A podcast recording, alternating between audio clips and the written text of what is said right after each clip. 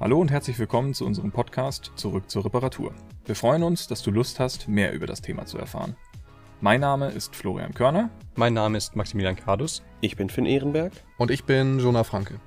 Und wir haben uns im Rahmen einer wissenschaftlichen Arbeit intensiv mit Reparatur auseinandergesetzt, auf der dieser Podcast aufbaut. In den nächsten 90 Minuten erhältst du einen umfassenden Eindruck, warum es wert ist, dass wir uns darüber unterhalten.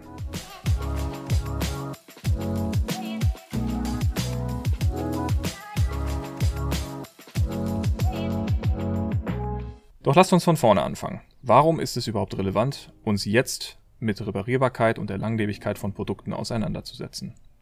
Die Klimakrise umfasst unumkehrbare Veränderungen ganzer Ökosysteme. Dabei handelt es sich keinesfalls um rein lokale Phänomene, sondern um langfristig globale Auswirkungen. Neben den durch die Menschheit exponentiell gestiegenen Treibhausgasemissionen, welche die Erde wie nie zuvor erhitzen, machen insbesondere global wachsende Mengen an Abfall deutlich, dass der momentane Umgang mit Ressourcen überdacht und angepasst werden muss.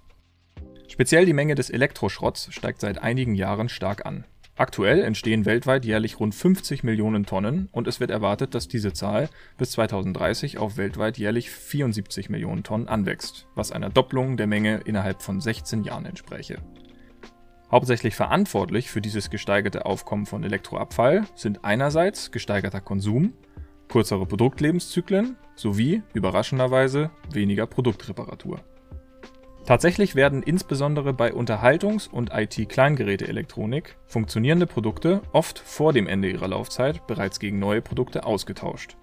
Dieses Phänomen ist allgegenwärtig bekannt als eine Eigenschaft der Wegwerfgesellschaft, in der Neukauf selbstverständlich ist und über Reparatur nur wenig nachgedacht wird. Jedoch sind wir Konsumierenden keinesfalls allein dafür verantwortlich, dass der Austausch eines defekten Produkts normal ist. In unserer Recherche zeigte sich hingegen, dass die Verantwortung vielmehr auf die Bereiche Politik, Wirtschaft und Konsumierende verteilt ist. Die Wirtschaft und Politik dabei jedoch den größten Hebel zur Veränderung besitzen. Und für diesen Podcast wollen wir nun die Situation aus diesen verschiedenen Perspektiven, Politik, Wirtschaft und Konsumierende, differenziert beleuchten. Dazu haben wir mit insgesamt fünf Expertinnen gesprochen. Zum einen mit Johannes Wild von iFixit, mit Verena Kitowski von Fairphone, mit Sören Horn von der Partei Volt, mit Lind Quante von der Anstiftung und zuletzt Ewald Haug vom Repair Café Hamburg-Hamm. Schließlich soll dieser Beitrag die aktuelle Situation, Missstände sowie notwendige Veränderungen einordnen. Wir beginnen mit der Analyse des Problems und starten daher mit dem Gesprächspartner Johannes Wild von iFixit. iFixit ist eine Online-Plattform, die Reparaturanleitung kostenlos zur Verfügung stellt und auch Werkzeuge für die Eigenreparatur anbietet. Johannes leitet die Repair Advocacy und Repair Solutions Abteilung. Dort engagieren sie sich politisch und zivilgesellschaftlich für die Reparatur und beraten auch Hersteller auf ihrem Weg zu reparierbareren Produkten. Johannes ist uns per Zoom zugeschaltet gewesen, entschuldigt daher die etwas schlechtere Tonqualität. Wir haben im Rahmen unserer Forschungsarbeit ganz spezifisch herausgefunden, dass der größte Hebel zur Veränderung bei den Herstellern liegt, dass dort auch die meiste Verantwortung liegen kann, um Produkte nachhaltiger zu gestalten. Was siehst du bei den Herstellern? Was ist noch hinderlich grundsätzlich an der Reparatur von Geräten, sei es jetzt im Smartphone-Bereich, aber auch sonst gerne in anderen Bereichen? Ja, ich würde dem gerne ein bisschen widersprechen. Ähm, ich denke, die Veränderungen müssen in allen drei Bereichen passieren. Es braucht Veränderungen in der Industrie, in der Politik und aber auch bei den Bürgern. Ähm, die Bereiche sind auch nicht trennscharf, da sie voneinander abhängen und sich gegenseitig beeinflussen. Ähm, und wir brauchen ein Umdenken eben in allen drei Bereichen. Der größte Hebel hat meiner Meinung nach, beziehungsweise die größte Macht hat aber die Politik, dass sie die Regeln sowohl für die Zivilgesellschaft als auch für die Hersteller gestalten kann. Und deswegen engagieren wir uns auch politisch, ähm, äh, vor allem auf europäischer, aber auch nationaler Ebene für ein Recht auf Reparatur, weil wir glauben, dass wenn die EU die Markteintrittsbedingungen für Produkte verändern würde, hätte diesen massiven Einfluss auf die Industrie und auch auf die Konsumenten. Für die Hersteller oder für viele Hersteller spielt die Reparierbarkeit ihrer Produkte bis vor kurzem noch kaum, beziehungsweise eine untergeordnete Rolle zumindestens. Geräte wurden mit sehr schwer zu lösenden bzw. nicht wieder zu verwendenden Schnappmechanismen versiegelt, ähm, Komponenten miteinander verklebt, was eine Reparatur sehr, sehr schwierig und auch teilweise gefährlich macht, wenn man einen Akku sehr stark verbiegen muss, um ihn raushebeln zu können. Und Ersatzteile hat auch kaum ein Hersteller angeboten oder nicht zu einem im Neupreis des Geräts stehenden ähm, Relation. Und da muss sich tatsächlich was ändern. Und äh, dafür engagieren wir uns ganz stark seit vielen Jahren.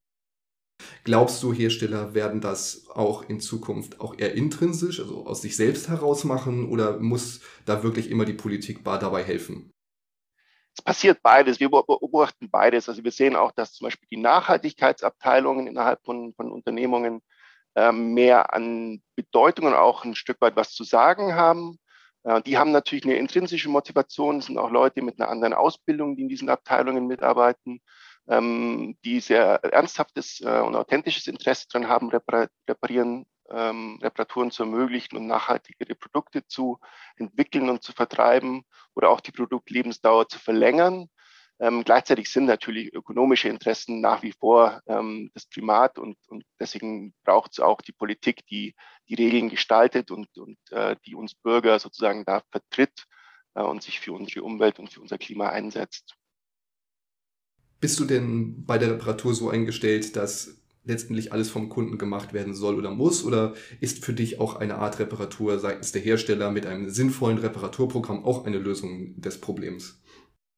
Äh, es braucht beides, auch hier. Also alles, was, was dient, ist gut. Und ähm, es gibt viele Menschen, die möchten ihre Sachen gerne selber reparieren. Das ist auch ähm, manchmal ein, ein, eine, eine Haltung, dass man etwas erst besitzt, wenn man es auch reparieren kann.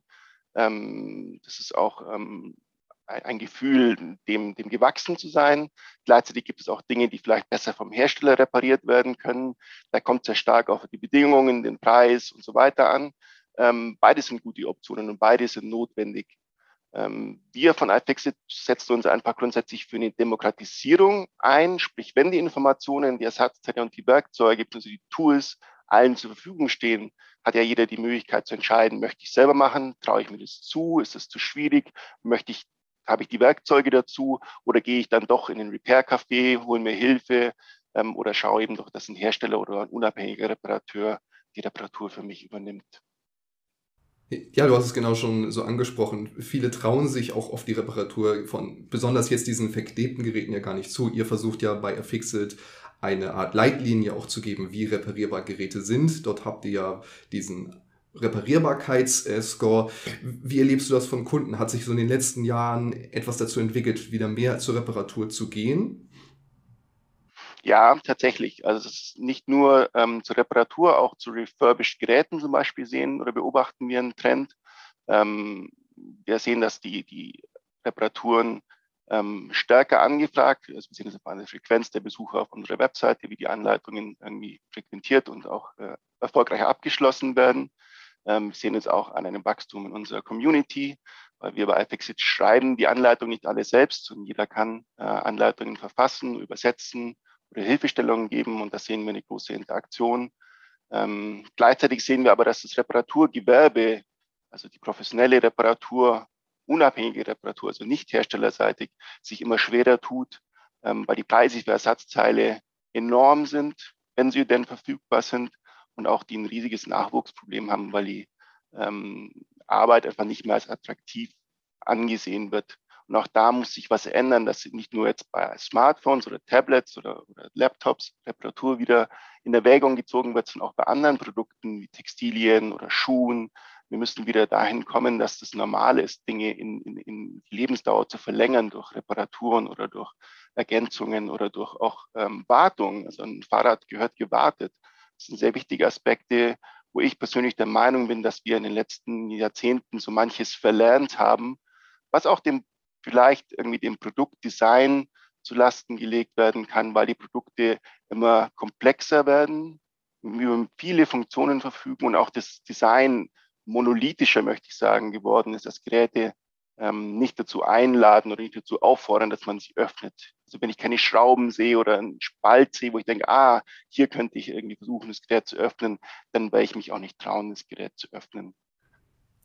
Ihr gebt ja auch quasi, um den Kunden das zu erleichtern, habt ihr auch eine eigene Reihe an Reparaturprodukten, an Werkzeugen, die ihr dann auch zur Verfügung stellt. Und die werden natürlich auch dann sehr gut in den Anleitungen dann auch mit dargestellt. Besonders jetzt so mit verklebten Geräten habt ihr auch diesen Opener für Mikrowellen dann zum Beispiel, den warm zu machen, dass halt das Plastik dann noch aufgeht. Und auf dem Wege ist natürlich auch der Versuch, dem Kunden mehr an die Hand zu geben. Ja, das hängt auch ein bisschen damit zusammen, dass das die Produktkategorien, die wir bei Fixit hauptsächlich bedienen, also die neueren kleinen Elektrogeräte wie Smartphones, Tablets, ähm, eine relativ kurze Geschichte haben und da kein etabliertes Reparatur Werkzeug oder, oder auch wie jetzt bei einem Auto im Kfz-Bereich gibt es Reparaturwerkstätten, zertifiziert und so weiter, die Werkzeuge sind etabliert, das gibt es da nicht. Deswegen haben wir uns bemüht, viele Werkzeuge erstmal zu entwickeln. Was könnte denn überhaupt, was kann ich denn da jetzt versuchen, das Gerät zu öffnen oder einen Spalt zu erzeugen? Wie könnte ich den Kleber schneiden? Also da haben wir auch sehr viel in die, in die Entwicklung dieser, dieser Werkzeuge investiert, ähm, weil das gab es einfach nicht. Jetzt mal so ein bisschen vom Kunden weg. Wie sieht das denn bei euch aus? Ihr arbeitet wahrscheinlich auch mit Herstellern zusammen, um auch Produkte reparierbar zu machen. Was einem dann natürlich gerne bei Smartphones als erstes im Sinn kommt, ist Fairphone in, in dem Moment. Wie sieht es denn dort auf der Schiene aus? Tatsächlich hat sich das sehr stark verändert. Also es gab noch Zeiten, da wollten die Hersteller auf keinen Fall was mit iFixit zu tun haben, ähm, was auch verständlich war, weil wir auch irgendwie keine Hand äh, vor den Mund genommen haben und den, den Finger sozusagen erhoben haben, gesagt haben, so geht's nicht, das ist nicht gut.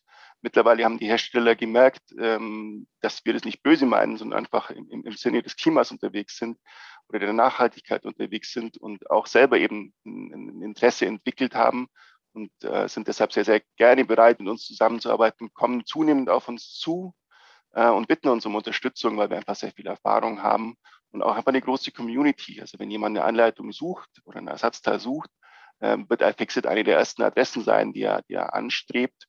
Und deshalb denken die Hersteller auch, ähm, dass, es, dass es eine gute Möglichkeit ist, ähm, dass wir sie da unterstützen. gleichzeitig spüren die Hersteller oder wissen, dass es in den kommenden Jahren international ein Recht auf Reparatur geben wird. das wird zum unterschiedlichen Zeitpunkt in verschiedenen Regionen der Welt kommen, aber es wird kommen, da bin ich ganz sicher. Und dem wollen und müssen die Hersteller folgen und beginnen dabei daher bereits jetzt besser reparierbare Geräte zu entwickeln äh, und Reparaturen zu ermöglichen, indem sie den ganzen After-Sales-Support, Anleitungen, Ersatzteile und eben auch Werkzeuge anfangen anzubieten. Also selbst ein Hersteller wie Apple hat mittlerweile in den USA ein Selbstreparaturprogramm ins Leben gerufen, äh, was wir als einen großen und wertvollen Schritt erachten, auch wenn es nur ein sehr kleiner und erster Schritt sein kann. Reparatur ist wie man jetzt ja schon merkt, überhaupt kein äh, leichtes Thema dann in, in dem Moment. Dort ist häufiger schon angesprochen, dass sich Menschen auch selbst beteiligen können bei Affixit. Wie sieht das denn äh, genau aus auf der Seite? Also das Wichtigste für uns ist, dass die Menschen, äh, dass ihr alle anfangt, ähm, Dinge wieder zu reparieren. Ähm, und und ähm, da gibt es verschiedene Möglichkeiten. Eine Möglichkeit ist einfach zu gucken, was bieten die Veranleitungen an, gibt es da was? Ähm, also ganz einfach ein Gerät. Mir ist letzte Woche ein kleiner Handstaubsauger kaputt gegangen und äh, ich habe keine Anleitung gefunden, ich habe gar nichts gefunden. Ich hatte echt eine harte Zeit, das Ding irgendwie aufzukriegen, nahezu unmöglich. Ähm, habe dann dankenswerterweise irgendwie auf verschwirbelten Kanälen Ersatzteile gefunden, weil der Hersteller natürlich keine anbietet und habe es geschafft, dieses Gerät zu reparieren. Das ist ein mühsamer Weg und den möchten wir erleichtern. Ähm, der erste Schritt ist eben überhaupt dazu aufzurufen, zu motivieren, äh, zu reparieren. Und der zweite Schritt ist eben diese Anleitungen zu verfassen, Hilfestellungen zu geben. Ich habe es geschafft, hier, so könnte es gehen. Ähm, das hilft einfach anderen enorm weiter. Und iFixit ist eben nicht nur eine amerikanische, englische Community oder eine deutsche Community, weil wir da die Headquarter haben, sondern internationale. Also wir sind auch dankbar für jeden, der einen Teil vielleicht irgendwie der, der Anleitungen übersetzen kann. Das sind die Dinge, wo man sich ganz, ganz konkret engagieren kann. Also man kann iFixit fast mit, mit Wikipedia der Reparatur ähm, bezeichnen. Jeder kann mitgestalten so entsteht ein Riesenkompendium. Und wenn es iFixit vielleicht nicht mal geht, wird es dieses Kompendium noch geben. Das ist unsere Vision. Eine Sache, die iFixit von Herstellern fordert, ist, dass sich in der Entwicklung mehr auf Reparierbarkeit fokussiert wird.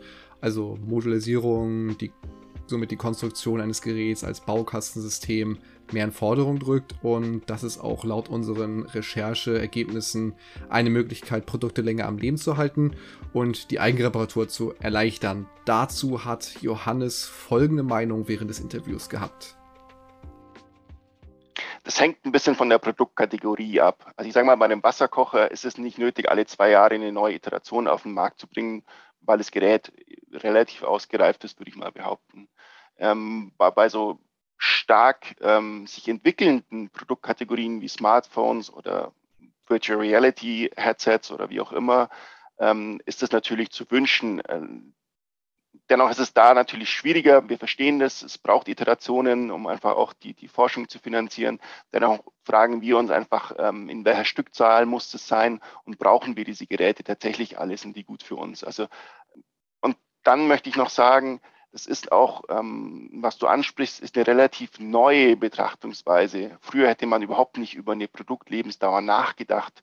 Man kaufte sich etwas und ging davon aus, dass man das ein Leben lang hat. Und es hat sich erst in den letzten vielleicht 50 Jahren, ähm, also erst in, auch in den Nach Nachkriegsjahren irgendwie entwickelt, dass man ähm, zu einer Wegwerfkultur gekommen ist. Ähm, früher war das irgendwie vollkommen wünschenswert, möglichst gute Produkte zu haben, die möglichst lang halten. Und dahin müssen wir wieder zurückkommen. Ähm, und natürlich, das ist dann bei so krass sich entwickelten Produktkategorien ist das eine Herausforderung. Und da kann es eine gute Hilfe sein oder auch ein, ein Schritt sein, dass man die Geräte modularer macht. Ähm, da gibt es verschiedene Versuche, auch, auch spannende äh, Konzepte. Da muss man einfach gucken, wie, wie funktioniert das. Ähm, wünschenswert ist es und das ist auch eine, eine ganz klare und wichtige Komponente in dem ganzen Bereich Design for Sustainability, also nachhaltige Produktgestaltung. Und auch da passiert, wir sind mit vielen Universitäten in Kontakt, passieren ganz, ganz tolle Überlegungen und Projekte, wie, wie könnte man sowas gestalten. Und ich glaube, da braucht es einfach den Willen auch von allen beteiligten Akteuren, solche Dinge mit in Betracht zu ziehen in der Produktentwicklung, im Produktdesign. Ähm, und da muss es hin wenn ich das mal so ein bisschen auch so zusammenfassen darf, ist wirklich eine Veränderung des Mindsets in der Gesellschaft ganz wichtig. Genau wieder diese Rückkehr zum, wir wollen, dass unsere Produkte länger haltbar sind. Wir fordern das von den Herstellern ein. Wir fordern das von der Politik ein, dass sie die Hersteller dazu quasi zwingen und oder ermutigen, ihre Produkte länger zu gestalten, damit wir alle wirklich noch in Zukunft auch einen lebenswerten Planeten haben und wir uns auch länger über unsere Geräte erfreuen können und unser Smartphone nicht immer sofort austauschen ich, ich glaube, auch da gibt es in der Gesellschaft noch viel zu viele Momente, wo man dazu ermutigt wird, ein neues Gerät zu kaufen, wenn man sich ja auch gerne Smartphones-Tarife anguckt, so nach dem Motto, tauscht auch jedes Jahr dein Smartphone einmal aus. Über sowas müssen wir dann wahrscheinlich in dem Kontext auch nochmal nachdenken. Das können auch Modelle sein. Also man, man, es gibt auch kreiswirtschaftliche Modelle, wo, wo der Hersteller Produkteigentümer bleibt. Man als Konsument sozusagen nur Besitzer des Gerätes ist für eine bestimmte Zeit weil die Kreisläufe dann beim Hersteller in, in, in seiner Hand bleiben. Wie werden die Produkte vielleicht refurbished, wie werden neue Module eingefügt, wie werden sie vielleicht wieder in den Markt gebracht. Also auch das sind, sind Überlegungen, die gerade, ähm, wo sehr viel passiert. Und das sind sehr spannende, aber auch irgendwie langwierige Prozesse natürlich, weil sie sehr äh, kompliziert sind. Die eben von Johannes angesprochene Herausforderung, dass Hersteller Reparierbarkeit und Modularität bei ihrer Produktentwicklung mitdenken und dabei trotzdem maximal wirtschaftlich lohnenswerte Geschäftsmodelle verfolgen, scheint nur schwer zu bewältigen zu sein. Ein Unternehmen, welches sich dieser Herausforderung jedoch stellt, ist Fairphone. Der 2013 in den Niederlanden gegründete Social Business für Telekommunikationshardware verspricht langlebige, fair produzierte und vor allem eigenständig reparierbare Smartphones herzustellen. Ich konnte hierzu mit Marketingmanagerin Verena Kitowski sprechen und sie zur Reparierbarkeit befragen. Vorab, Verena, warum eigentlich Fairphone? Ja, Fairphone hat angefangen eigentlich als ähm, Awareness-Kampagne sozusagen. Ähm, 2011 schon wurde eine Dokumentation darüber gedreht, über Konfliktmineralien, ähm, vor allem damals im Kongo so hat also alles angefangen. Äh, Bas van Abel war damals der, ähm, naja, der Haupt, die Hauptperson quasi hinter der Dokumentation. Ähm, und nachdem dann eigentlich ziemlich schnell klar war, okay, ähm, naja, man muss natürlich irgendwie äh, Aufmerksamkeit auf das Thema lenken, aber so richtig ist es dann doch schwierig, ähm, wirklich was zu ändern. Ähm, hat sich dann ein kleines Team aus den ganzen Co-Gründern sozusagen ähm, dazu entschlossen, wir machen selber unser eigenes Smartphone und wollen damit wirklich, ähm, naja, beweisen, dass man eben auch als Business ähm, was verändern kann und eben was anders machen kann. Und eigentlich ist da die Hauptintention dieser, vor allem dieser Inspirationscharakter, ähm, den wir auch in unserer Firmenmission festgeschrieben haben, ähm, dass wir wirklich Vorreiter sein wollen, einen Markt zu erschaffen für ethische Smartphones und ethische Elektronik und somit ein gutes Beispiel setzen wollen, ähm, damit dann hoffentlich auch andere, ähm, dass es dann auch Nachahmer gibt in der Industrie. Mhm. Du sprichst jetzt über, über Lieferketten und auch Materialien. Wie ordnet sich denn da Reparierbarkeit ein bei euch? Oder was spielt das für eine Rolle bei den Smartphones? Also bei Fairphone haben wir eigentlich vier Fokusbereiche. Ähm, und zwar einmal geht es halt los, wirklich, die, die vier Fokusbereiche ziehen sich eigentlich durch den ganzen Lebenszyklus von, äh, von Smartphones. Da fängt es eben an, ähm, ja, naja, mit nachhaltigem Design. Und bei Fairphone äh, verfolgen wir eben den Ansatz, dass wir sagen, modulares, reparierbares Design, da fängt es wirklich an, um wirklich ein Gerät ähm, nachhaltig ähm, durch den Lebenszyklus bringen zu können.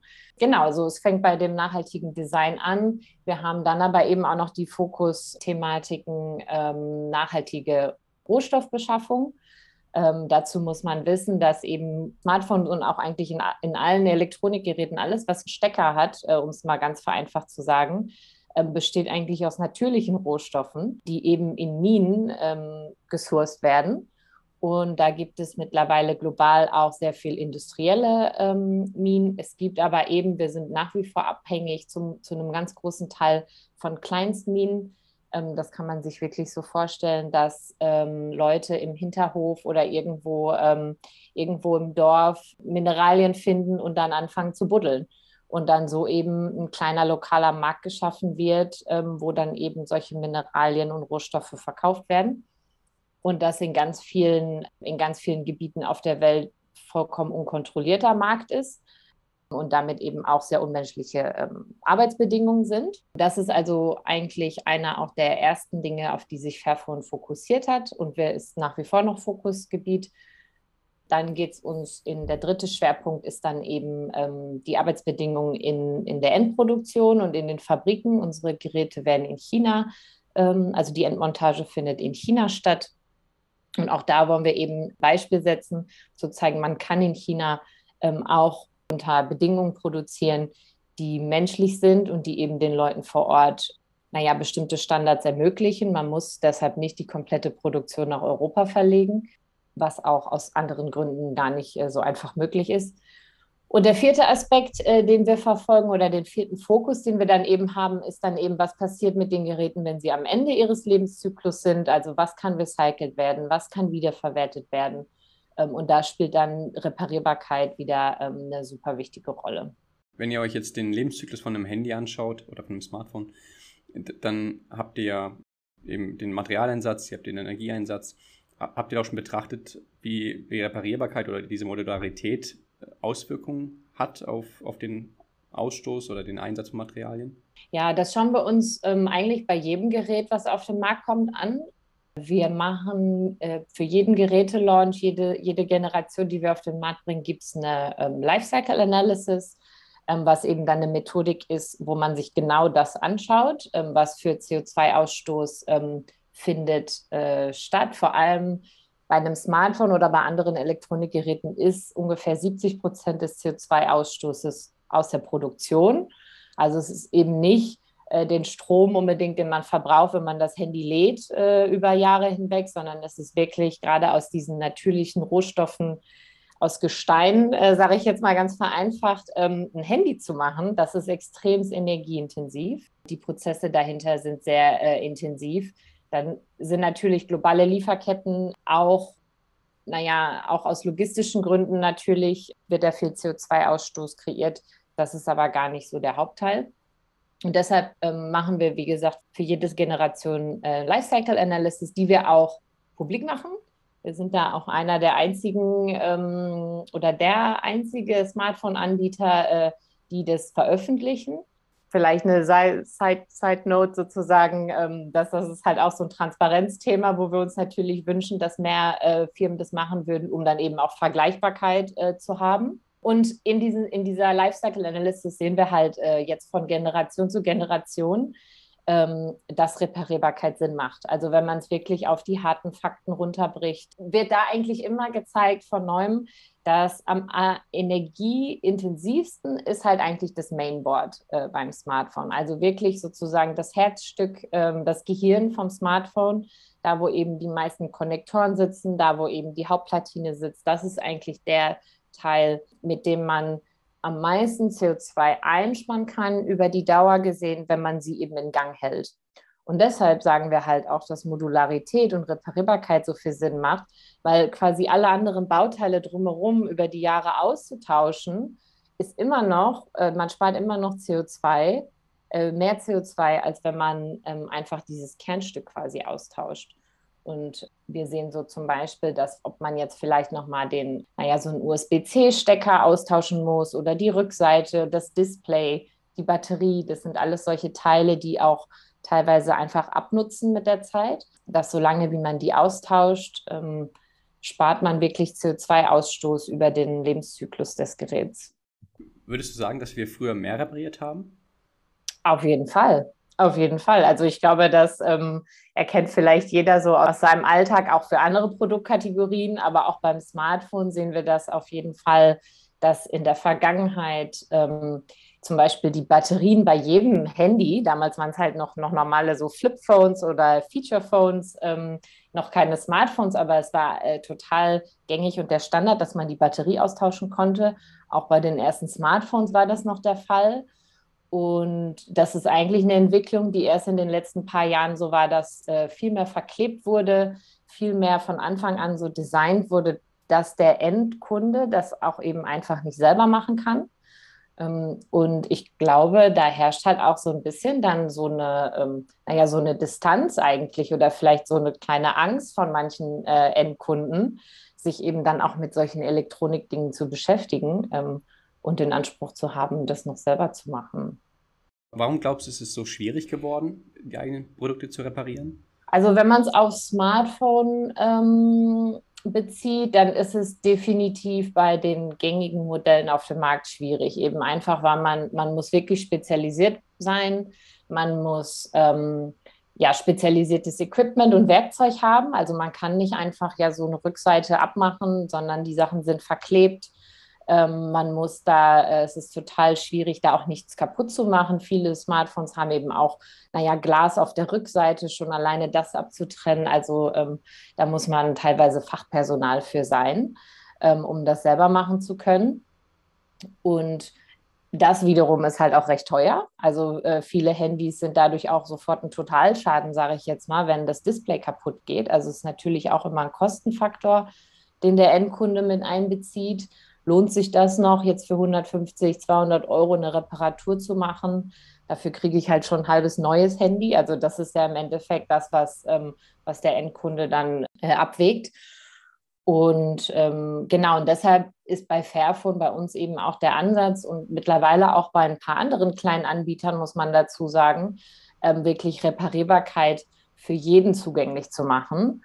Ähm, und dass man eben kein Spezialequipment braucht, dass man kein Fachpersonal braucht, sondern dass man das im Endeffekt zu Hause am Küchentisch äh, machen kann. Man kann sozusagen beim Fairphone einfach ähm, mit den Fingern die Rückseite des Smartphones ablösen und die Batterie wechseln. Ähm, das kann also wirklich jeder machen. Man muss es sogar machen, um die SIM-Karte einzusetzen.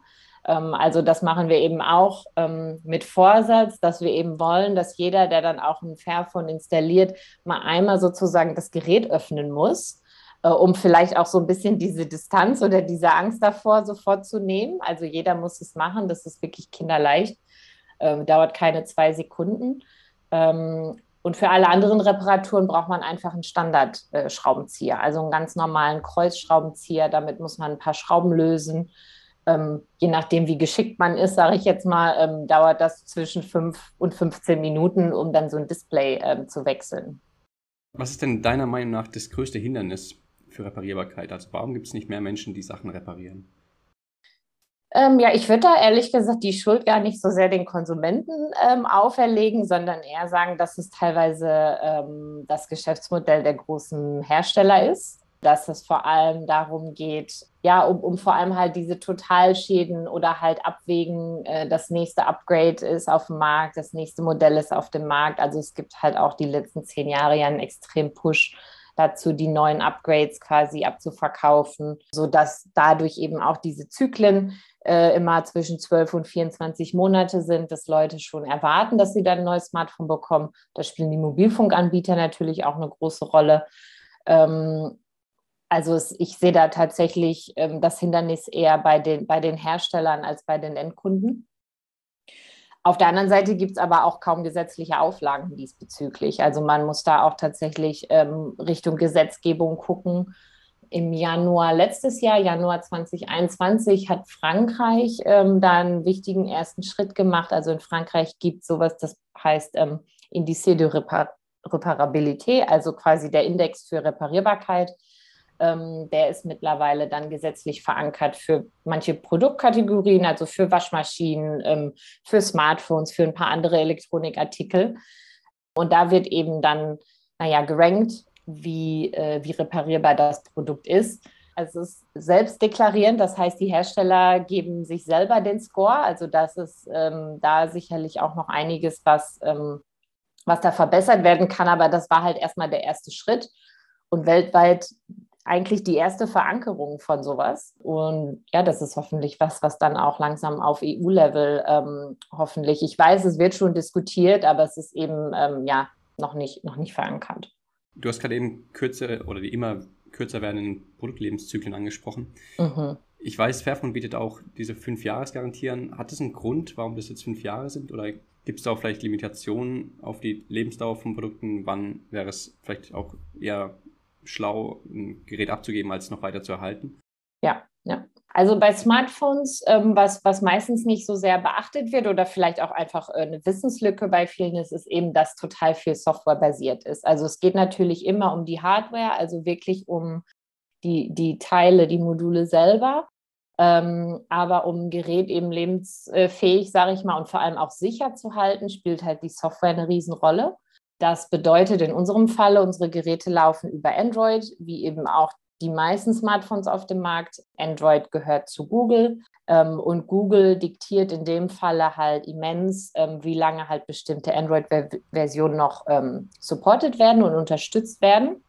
Und im Endeffekt besteht eigentlich dieser ganze, alles, was mit Software von Smartphone zu tun hat, ist eigentlich immer so ein bisschen wie ein Dreieck. Man kann sich das so vorstellen, ähm, da handelt es sich eigentlich immer um den Smartphone-Hersteller, um Google bzw. Android, aber dann eben auch um den, um den Chip-Hersteller.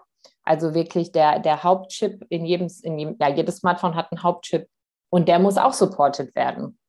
Und da gibt es eben auch Riesenmonopole, äh, sage ich jetzt mal. Unsere, ähm, ja, beispielsweise Qualcomm ist eines der, der, der führenden Anbieter von oder der führende Anbieter von Chipsets. Und naja, die stoppen halt auch irgendwann ihren Support. Das heißt, wer, jeder Hersteller, der auf Android ähm, seine Geräte auf den Markt bringt, ist total abhängig von Android und Qualcomm in dem Falle und kann das auch gar nicht selber bestimmen äh, wie lange quasi Software dementsprechend supported wird.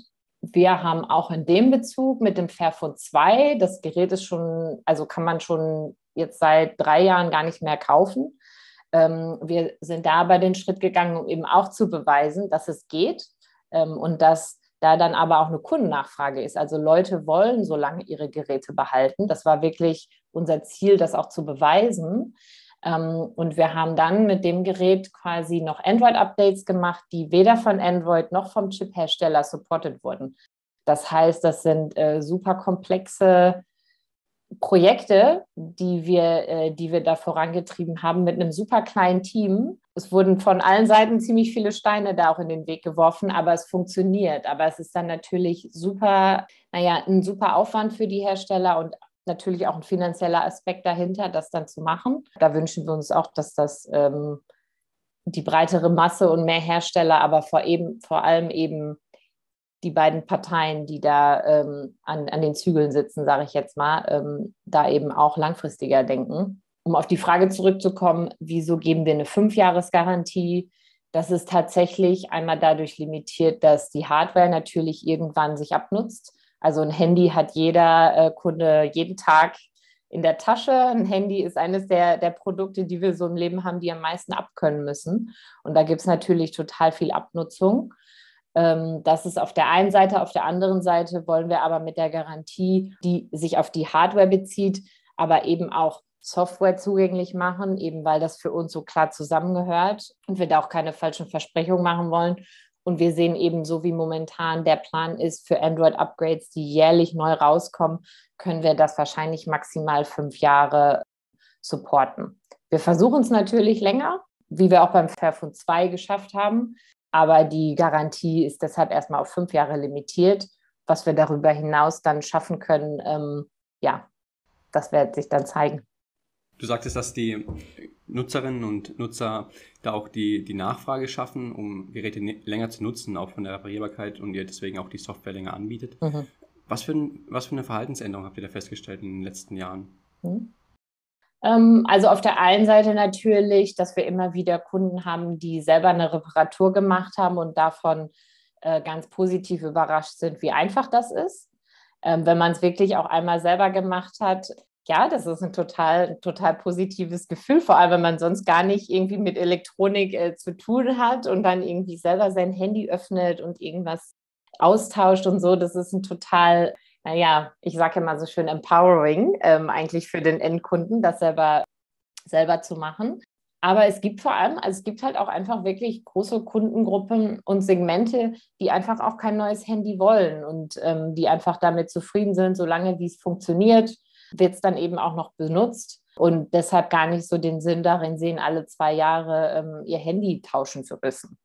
Und man sieht natürlich, also, und ich glaube, es ist ganz, ähm, ganz fair zu sagen, also es ist auch auf jeden Fall ein, naja, ein wachsendes Bewusstsein, was wir eigentlich beobachten, dafür, dass eben für Wegwerfprodukte im Allgemeinen. Ähm, und Smartphones sind die letzten Jahre tatsächlich als Wegwerfprodukte und Wegwerfindustrie gebaut worden und gepusht worden. Und da wir sehen da halt schon den Trend, ähm, dass es da schon viele, naja, viele Konsumenten gibt, die dem auch ein bisschen entgegenwirken wollen und denen das wirklich bewusst ist, dass solche Produkte keine Wegwerfprodukte sein sollten. Diesen Wandel, den Verena anspricht, verspürt auch unser nächster Interviewpartner. Sören Horn ist zweiter Vorsitzender von Volt im Landesverband Hamburg. Volt ist eine paneuropäische Partei und Bewegung und legt vor allem Wert auf progressive Politik. Er kandidierte bei der Bundestagswahl 2021 für den Bezirk Hamburg-Eimsbüttel und einer seiner Schwerpunkte ist das Recht auf Reparatur. Damit kann Sören uns gut helfen, einen politischen Blickwinkel einzunehmen. Grundsätzlich kann man mittlerweile Fortschritte verzeichnen, würde ich sagen. Ähm, interessanterweise zum Teil auch sogar von Herstellerseite. Ähm, zum Beispiel die Firma Roventa, die machen, äh, die haben sich selber vorgeschrieben, ähm, 15-jährige Reparierbarkeit zu einem angemessenen Preis ihrer Produkte anzubieten. Ja, das ist so eine Selbstverpflichtung und das ist schon mal ein großer Schritt. Ähm, sogar die Firma Microsoft bietet jetzt irgendwie ein Einsteiger-Tablet an, was wohl von der Reparierbarkeit deutlich erhöht äh, sein soll. Explizit in Deutschland, jetzt auf politischer Ebene, ist eigentlich das Thema Recycling mehr im Vordergrund gewesen die, die letzten Jahre. Ähm, und das Thema Reparierbarkeit ist erst recht spät ähm, aufgetaucht, so meiner Wahrnehmung nach. Äh, jetzt gerade dieses Jahr, Anfang dieses Jahres, hat die äh, Steffi Lemke, das ist äh, ja unsere Bundesministerin für Umwelt, Naturschutz, Sicherheit und Verbraucherschutz, ähm, die hat jetzt angekündigt, dass sie eine breite gesellschaftliche Debatte zu der Thematik anstoßen will. Immerhin, so ist ein, ist ein Anfang. Und ansonsten kann ich ja nur von, von Volt berichten, dass wir da bereits auf europäischer Ebene auch konkrete Konzepte haben und konkrete Forderungen, zum Beispiel, dass man die Nutzungsdauer von Elektrogeräten, dass man dort die Gewährleistungsfrist schon mal von zwei auf fünf Jahre erhöht, verpflichtet, verpflichtend. Und wir uns sehr gerne auch an dem Beispiel Frankreich orientieren möchten. Die haben nämlich bereits als einziges europäisches Land einen Reparaturindex eingeführt. Ja, ganz einfach eine Skala von 1 bis 10 auf der Verpackung vom Produkt, äh, rot bis grün. Wie reparaturfähig ist dieses Gerät eigentlich? Denn Transparenz ist immer ein wichtiger Schritt ähm, bei solchen Themen. Zu guter Letzt äh, auf EU-Ebene, ne, da nur noch ganz kurzer kleiner Einblick. Ähm, es gibt ja diesen EU Green Deal bereits seit 2020 und dass wir uns verpflichten, klimaneutral bis 2050 zu werden in der EU. EU.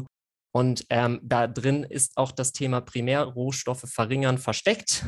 Und das bedeutet, dass sich sowieso ähm, das EU-Parlament und generell die Institution mit der Thematik auch Reparierfähigkeit und da heißt es Right to Repair ähm, in Debatten auseinandersetzen müssen. Das so mein Einblick von, von dem aktuellen Diskurs. Finde ich interessant, dass auf der einen Seite in dem politischen Diskurs vorher nur daraus bestand, über Recycling zu sprechen, wo mhm. man ja rein theoretisch Reparatur noch einen Schritt vor Recycling überhaupt ist und dieses Problem des Recyclings überhaupt zu reduzieren, was wir ja müssen.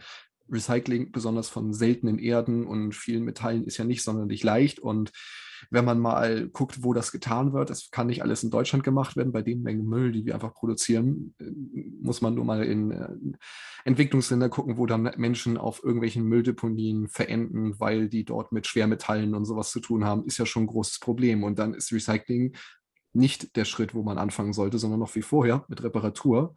Und das ist natürlich das, was euch oder dich jetzt auch gerade dann noch als auszeichnet, dass ihr euch damit auseinandersetzen wollt. Und wenn ich jetzt nochmal so gleich eine Frage nachstelle, es ist, wäre natürlich gar nicht schlecht, wenn man sozusagen den Reparaturindex von Frankreich adaptieren könnte und würde und mhm. auf die ganze EU ausbreitet. Nicht, dass wir wieder in Deutschland einen anderen Reparaturindex haben als in ja. Dänemark. Das wird es ja wieder noch komplexer machen. Absolut, also hundertprozentig. Ähm, das macht total Sinn, das wirklich ähm, auf EU-Ebene gesamtheitlich zu machen.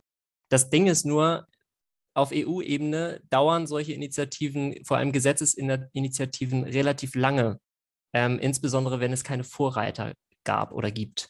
Und das liegt einfach daran, dass das EU-Parlament hat kein eigenes Initiativrecht bei der Gesetzgebung, sondern es muss quasi, selbst wenn das Parlament sagt, ne, die äh, Volksvertreter sagen, ähm, wir wollen da das, diesen Reparaturindex einführen, dann wird das an die Kommission, an die EU-Kommission getragen. Die müssen sich dann damit auseinandersetzen. Das dauert eine ganze Zeit und dann können die wiederum, nur die Kommission ist quasi berechtigt, eine, eine Gesetzesinitiative wirklich einzubringen. Das geht dann wieder zurück ins Parlament.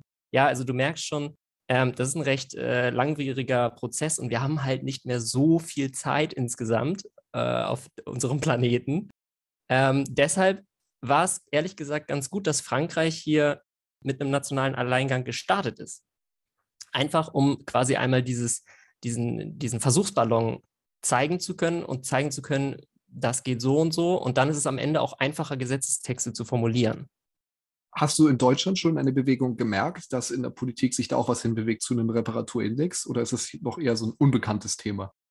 Ja, also bis, bis vor kurzem war es eher unbekannt. Ähm, wie gesagt, die Steffi Lemke hatte das jetzt ähm, im Januar oder Anfang Februar ja einmal diesen gesellschaftlichen Diskurs äh, ins Rollen gebracht oder wollte das machen und hatte auch gesagt, dass sie auch für Deutschland sich einen Reparaturindex vorstellen kann und das Recht auf Reparatur ist sogar im Koalitionsvertrag der Ampelkoalition innerhalb des Bereichs Kreislaufwirtschaft festgelegt. Ja, also sie müssen sich damit auseinandersetzen. Allerdings ist das jetzt ein bisschen im Sande verlaufen und ich habe jetzt auch noch mal extra geguckt. Die aktuellsten News dazu, da findet man recht wenig. Ja, ich, ich kann gar nicht sagen, was der aktuelle Stand da ist. Ich, ich glaube, es ist momentan nicht so auf der Agenda. Finde ich irgendwie schade, denn ganz besonders zudem, sei es jetzt durch Corona-Probleme mit Lieferketten, sei es jetzt durch irgendwelche Sanktionen, Embargos, die auch noch das immer komplizierter machen, müssen unsere Geräte mehr länger halten, weil es kommt ja. oft nicht so schnell Ersatz, wie es sein sollte. Und dann sollte vielleicht die Politik genau in diesem Moment sich besonders stark damit auseinandersetzen. Absolut. Seit der Aufnahme des Gesprächs mit Sören ergaben sich bereits neue Entwicklungen. Das Umweltbundesamt hat laut tagesschau.de Pläne verkündet, die Steuer für Reparaturen von Schuhen oder Fahrrädern zukünftig mit einem ermäßigten Steuersatz von 7% zu belegen. Hier hat sich also schon etwas getan. Wo ich jetzt ja als normaler Wähler, der jetzt noch keiner politischen Partei angehört, ja gut überleiten kann, ist, wie sieht es denn so bei deiner Wählerschaft aus? Hast du denn daraus schon Rückmeldungen zur Reparatur bekommen? Bist du da schon mit denen in Diskurs gegangen und wie war denn da so grundsätzlich das Interesse? Ja, äh, also auf jeden Fall natürlich gerade äh, letztes Jahr auch total gemerkt. Ich stand ja nun mal auch auf der Straße und äh, im Wahlkampf mit unseren Ständen und so. Und äh, ich kann jetzt da in dem äh, Sinne vor allem für meinen Bezirk jetzt in Hamburg-Eimsbüttel sprechen. Ähm, da ist das Thema sowieso bei den Leuten, ich weiß nicht, ob es hier an der Zusammensetzung der Menschen liegt, aber ist das Thema auf der Agenda, ja. Also da ist auch ganz viel Zuspruch. Und wenn man das Thema quasi anspricht und da in den Austausch geht, dann ist das Feedback grundsätzlich positiv, weil es ist einfach eine Sache, die du im tagtäglichen Leben vor dir hast.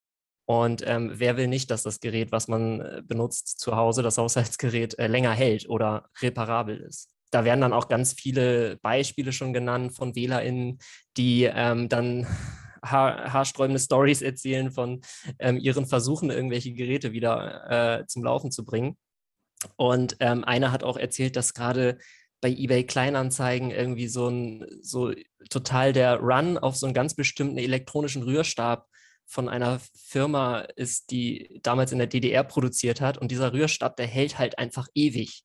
Der hält irgendwie 30, 40 Jahre oder so. Und ähm, ja, der wird da äh, ganz stark gesucht. Ähm, aber es werden natürlich dann auch gerade äh, auf der Straße werden dann vor allem eigene Sorgen angesprochen. Ne? Da geht es dann auch Richtung, ja, Problem, Reparatur ist halt meistens teurer als Neuanschaffung. Und ähm, das ist dann natürlich ein Thema, womit wir uns dann auch weiter auseinandersetzen. Was kann man da machen?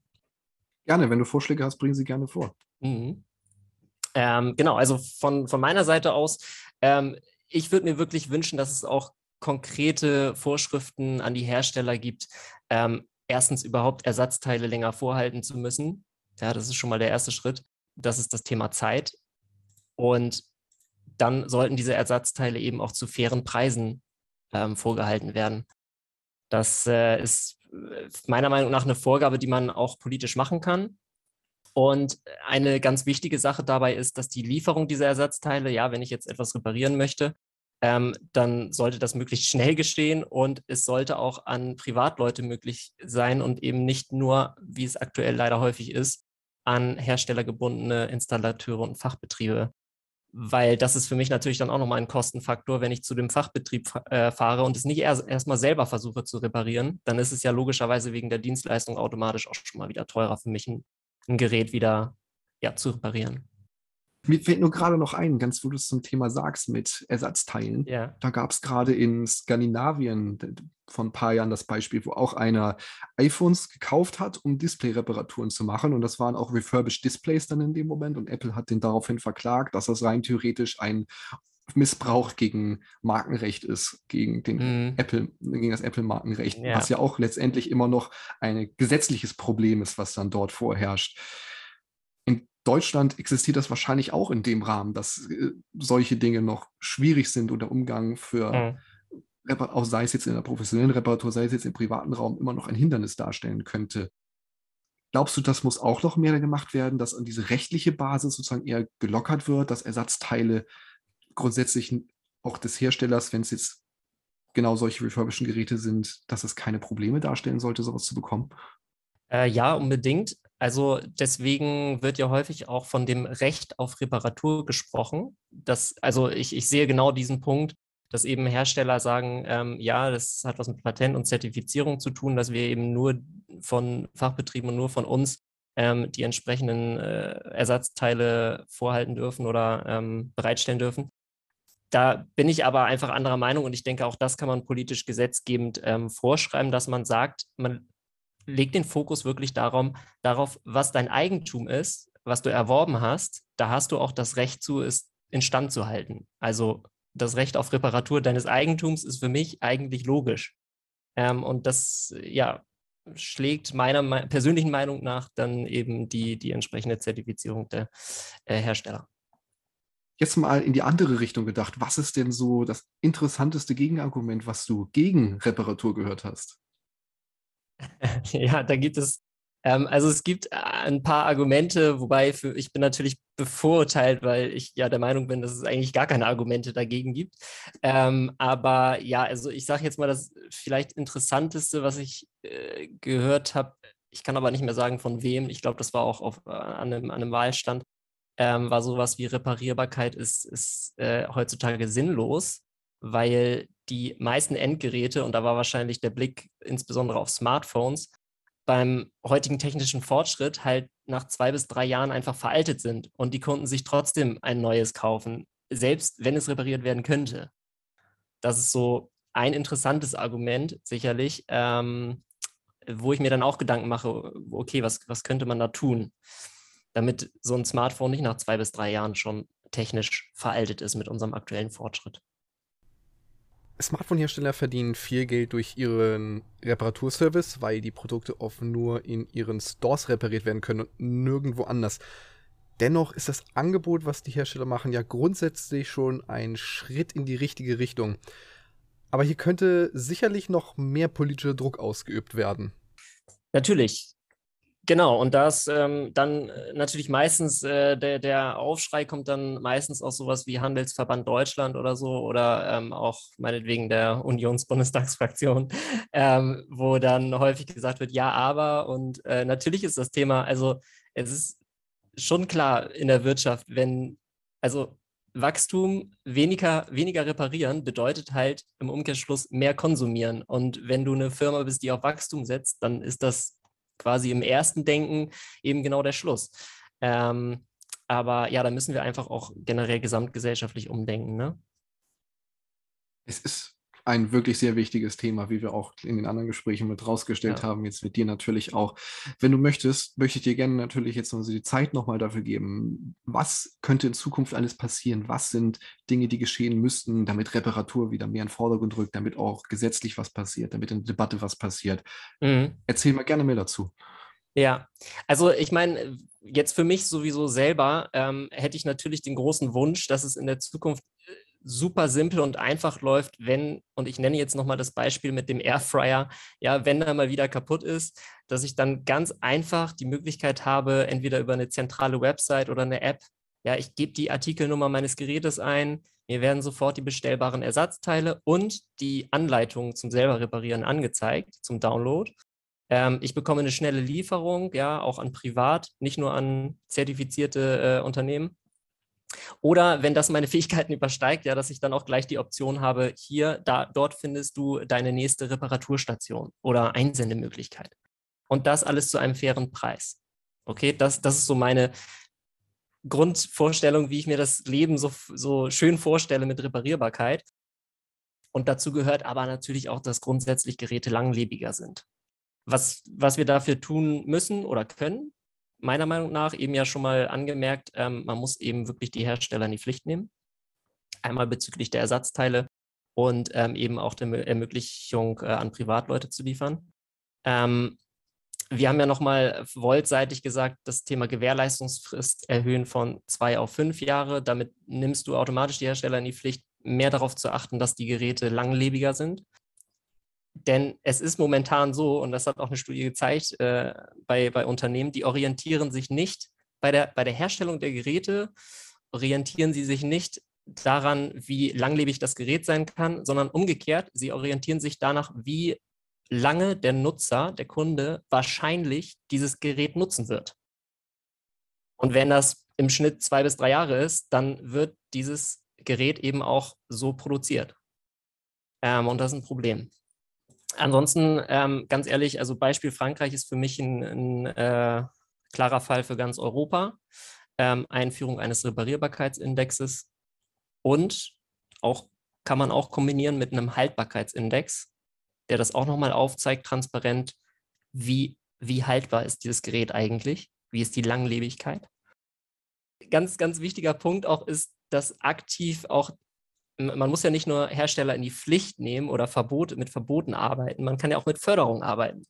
Und da gibt es die Möglichkeit, eben gerade Ökodesign zu fördern.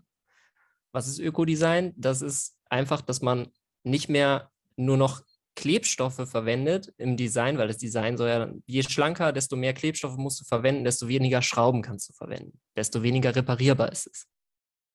So, und es gibt aber die Möglichkeit, ähm, da auch wieder technisch das zu fördern und dem Ökodesign mehr Zuspruch zu geben. Ähm, könnte man auch speziell Unternehmen fördern, die das äh, in ihrem Konzept haben. Ich bin ja auch äh, wirklich offen für Apps und könnte mir eben vorstellen, dass es auch einfach mal eine App gibt, von mir aus auch äh, in Hamburg, ja, von, von der Stadt Hamburg äh, gerne entwickelt, ähm, wo du wenigstens einfach suchen und finden von Reparaturzentren oder es gibt ja mittlerweile auch diese Repair-Cafés, ähm, ermöglichen kannst. Ja, da wird teilweise kostenlos einfach dein Gerät repariert. Finde ich gut. Und jetzt habe ich noch einen Punkt und der ist äh, aber wirklich super wichtig und das ist das Thema Bildung. Deswegen nenne ich den jetzt auch als letztes.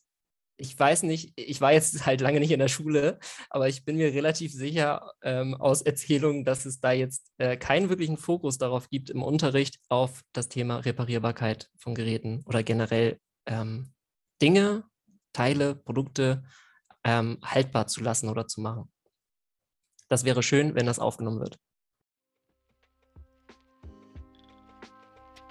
Kurzer Nachtrag. Eine App für das Auffinden von Repair-Cafés und ähnlichen Müllvermeidungsorten gibt es bereits.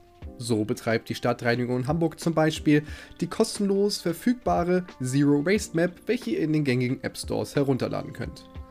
Nutzende, aber auch Einzelhandelsgeschäfte können neue, abfallarme sowie müllvermeidende Angebote direkt und kostenlos in der Zero Waste Map bekannt machen.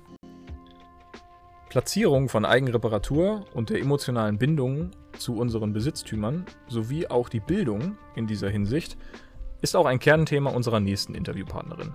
Lynn Quante ist wissenschaftliche Mitarbeiterin der Anstiftung, eine Stiftung, die Netzwerke des Selbermachens erforscht und fördert. Also reparieren verbindet uns eigentlich mit den Dingen, die uns alltäglich ähm, umgeben. Also ich glaube, für viele ist quasi ein Gegenstand, in dem Moment, wo ich ihn kaufe, benutze und er funktioniert, erstmal einfach nur eine Hülle mit einer Funktion. Und ähm, die brauche ich, um mir entweder einen Kaffee zu kochen oder Staub zu saugen oder Wasser zu erhitzen oder um ähm, drauf zu sitzen oder um es, ähm, ja, um einen Pullover zu tragen oder eine Jeans. Und in dem Moment, wo ich anfange zu reparieren, ja, öffne ich im besten Fall das Gerät, schaue hinein und beschäftige mich äh, mit der Konstruktion, mit der Funktionsweise und ja, lerne dabei auch etwas. Ja, genau, so bringt uns eigentlich das Reparieren wieder näher an die, an die Gegenstände des alltäglichen Lebens. Früher war es sicherlich so, dass ähm, Reparieren eigentlich ein ganz normaler Bestandteil in der Lebensdauer eines Gerätes war. Ich habe es mir gekauft. Das war auch nicht so, dass ich in der Regel einfach spontan Samstagvormittag ähm, in den Laden gegangen bin und gesagt habe, ich kaufe mir heute meine Waschmaschine, weil ich es mir mehr oder weniger leisten kann, sondern das war eine Investition in die Zukunft. Ähm, und das heißt also, das Reparieren war eigentlich ein ganz normaler Bestandteil quasi in dieser, in dieser Lebensdauer und Reparaturwissen war viel mehr verbreitet, also sowohl bei Privatpersonen, es war aber auch klassisch im Mittelstand eigentlich, äh, gab es viele Reparaturbetriebe, man konnte damit seinen Lebensunterhalt verdienen. Genau, und neben dem Reparieren gehörte eigentlich auch fast schon mit dazu, eigentlich eine Reparatur so lange wie möglich hinauszuzögern. Also das heißt, sich auch um das Gerät zu kümmern, es zu pflegen, es zu warten. Ähm, ja, und sicherlich erst, sage ich mal, mit so einer globalisierten Konsumgesellschaft ist dann irgendwann dieses Wegwerfen und Neukaufen ein Stück weit, ja, hat quasi ähm, die Reparatur nach und nach verschwinden lassen in unserem Alltag in den letzten Jahrzehnten. Und zum Teil ist es sicherlich heute auch immer noch so, aber gleichzeitig beobachten wir sicherlich auch eben durch die Reparaturinitiativen, die allerorts entstehen, ähm, ja, dass die Reparatur wieder in den Blick gerückt kommt und ja, doch wieder auch zu einem, zu einem Thema wird. Natürlich auch vor dem Hintergrund, dass wir in einer Welt leben, die keine unendlichen Ressourcen zur Verfügung stellt ähm, und wo sicherlich äh, früher oder später ähm, wegwerfen, neu kaufen ähm, nicht mehr die Option sein kann. Ich finde, Sie haben gerade in Ihrer Erläuterung einen sehr interessanten Punkt hervorgebracht, über den ich persönlich mir auch noch nicht so viel Gedanken gemacht habe, dass wir auch durch Reparatur eine Beziehung zu unseren Geräten wieder entwickeln, dass wir äh, sie wieder mehr verstehen. Und ich würde, wäre auch der Auffassung, dass man durch Reparieren auch etwas über seine Geräte lernt, dass man auch über die Funktionsweise etwas erfährt und dass das selbst in seiner eigenen Weiterbildung auf jeden Fall helfen kann. Würden Sie das auch so sagen? Ja, das würde ich auf jeden Fall unterstützen, dass in dem Moment, wo ich ähm, repariere und mich meinem Gerät zuwende, dass automatisch ein, ein Lernen am Gerät äh, stattfindet. Also ähm, nehmen wir das Beispiel von einem Staubsauger, der, ähm, ich sehe den von außen, das ist in der Regel eine Plastikhülle, es hat irgendwie einen Schlauch, dann ist da vorne was Langes dran und vorne ist dann dieser, dieser Sauger und ähm, ich weiß, ich kann den in die Steckdose stecken und im Idealfall geht er an und dann saugt er meinen Staub weg. Ähm, in dem Moment, wo ich es aufschraube und mir natürlich anschaue, weil irgendwas nicht funktioniert, ähm, beginne ich automatisch mich eigentlich mit so einer Zusammensetzung zu beschäftigen von einem Staubsauger. Wie ist der eigentlich aufgebaut? Warum saugt der eigentlich? Was gibt es jetzt eigentlich für Möglichkeiten, ähm, warum er das jetzt gerade nicht tut?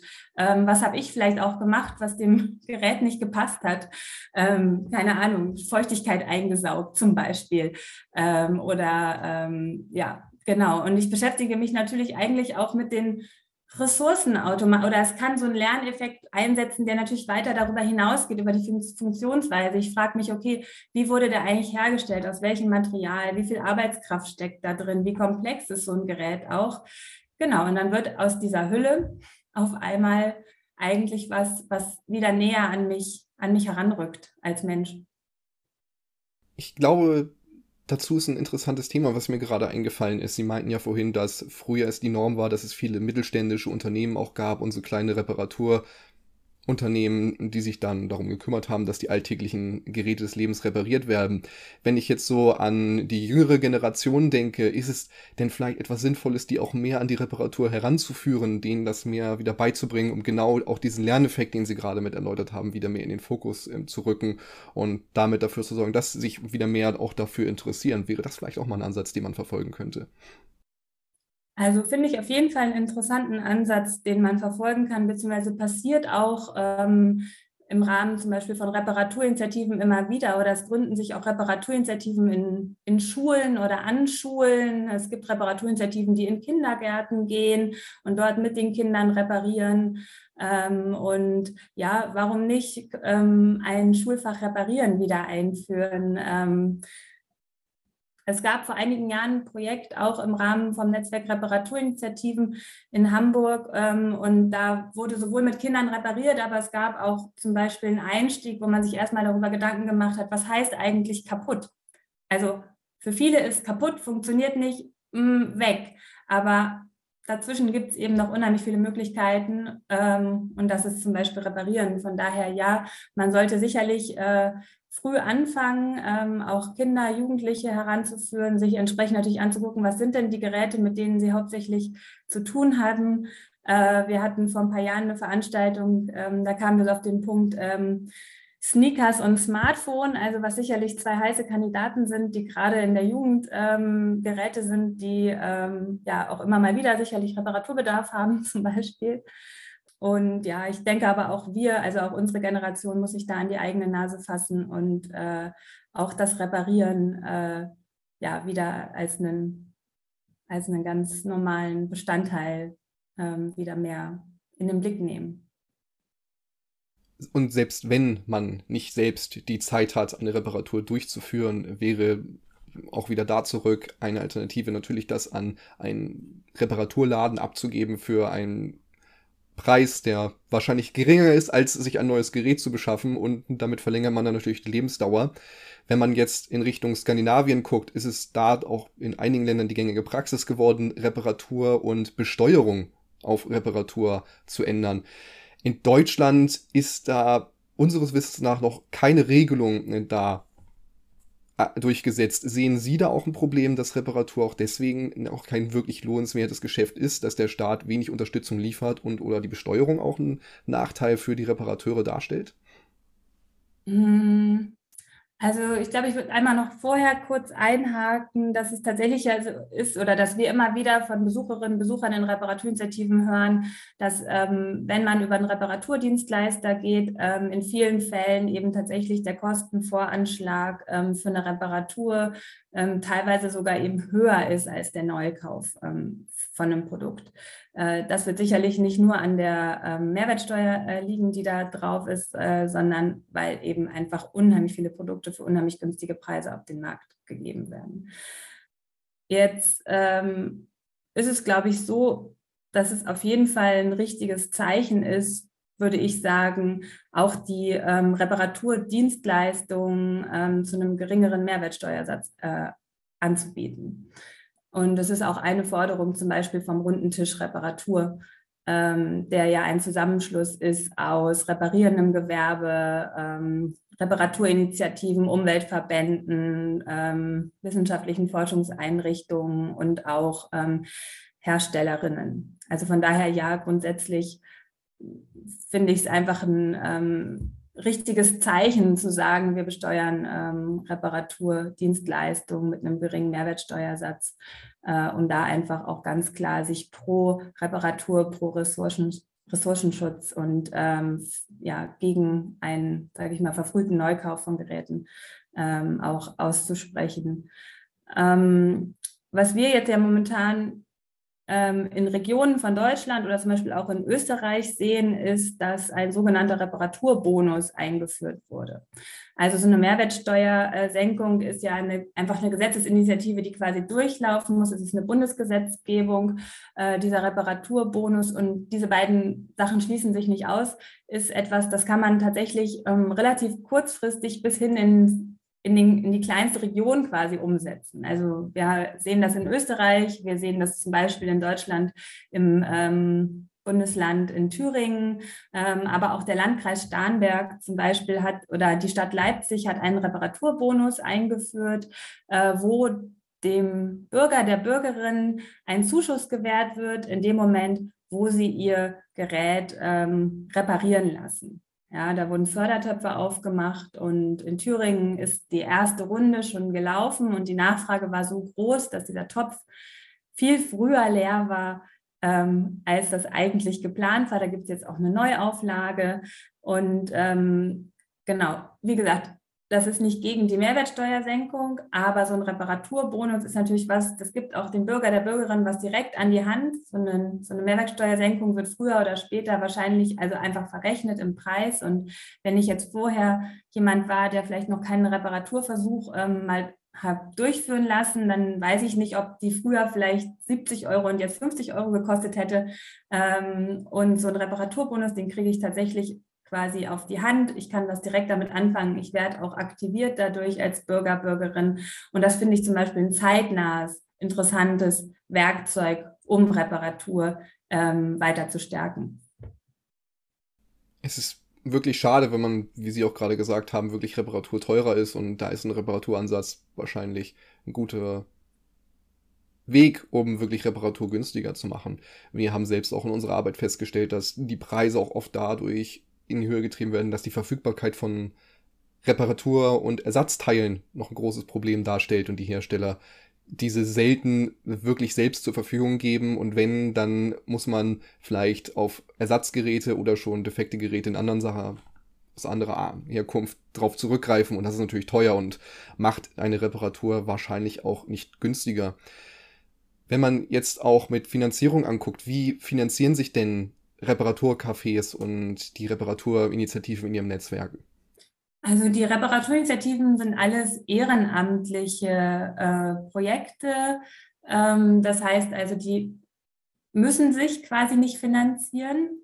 Ähm, wenn man als Gast dort war und mit jemandem aus einer Reparaturinitiative Initiative äh, repariert hat, dann kann man natürlich sehr gerne eine Spende dalassen. Und die Initiativen nutzen das zum Beispiel, um die Räume, die Raummieten zu bezahlen oder auch mal das ein oder andere Werkzeug extra ähm, anzuschaffen. Genau, aber das heißt also, die Reparaturinitiativen sind Zusammenschlüsse von ehrenamtlichen Menschen, die eben Reparaturwissen mitbringen, die Lust haben, auch äh, Reparaturwissen weiter zu vermitteln und wirklich einfach interessiert daran sind, dass es ähm, mehr reparierte Geräte gibt und weniger weggeworfen wird.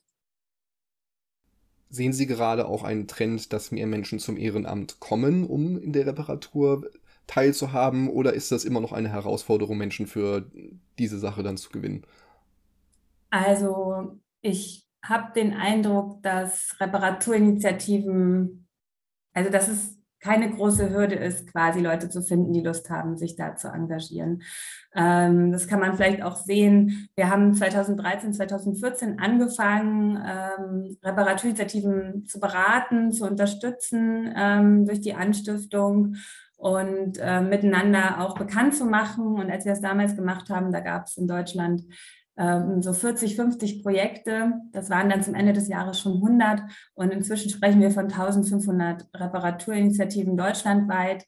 Das heißt also, die gründen sich in den großen Städten, in den kleinen Städten, in Dörfern, auf dem Land. Also es ist kein reines urbanes Phänomen, sondern Reparaturinitiativen sind überall in Deutschland inzwischen zu finden und, ähm, und es hat sicherlich auch viele oder ich sag mal, von den Menschen, die sich dort engagieren, das ist, glaube ich, ganz unterschiedlich. Einige sind schon mit Ehrenamt bekannt, weil zum Beispiel auch Reparaturinitiativen angedockt sind an andere Vereine, die sich auch schon quasi vorher ehrenamtlich für verschiedene Themen engagiert haben.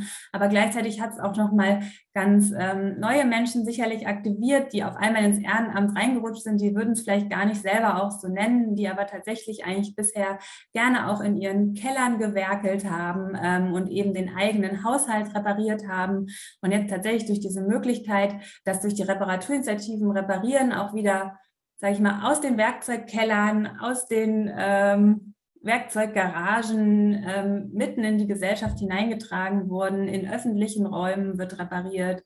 Ähm, ja, haben, konnten da viele mit ihrem Reparaturwissen einfach wieder an, anschließen und hatten eben wirklich auch Lust, ähm, das ähm, ja, zur Verfügung zu stellen und mit Leuten, die eben Reparaturbedarf haben, aber vielleicht keine Reparaturkenntnisse, Geräte wieder in Schuss zu bringen.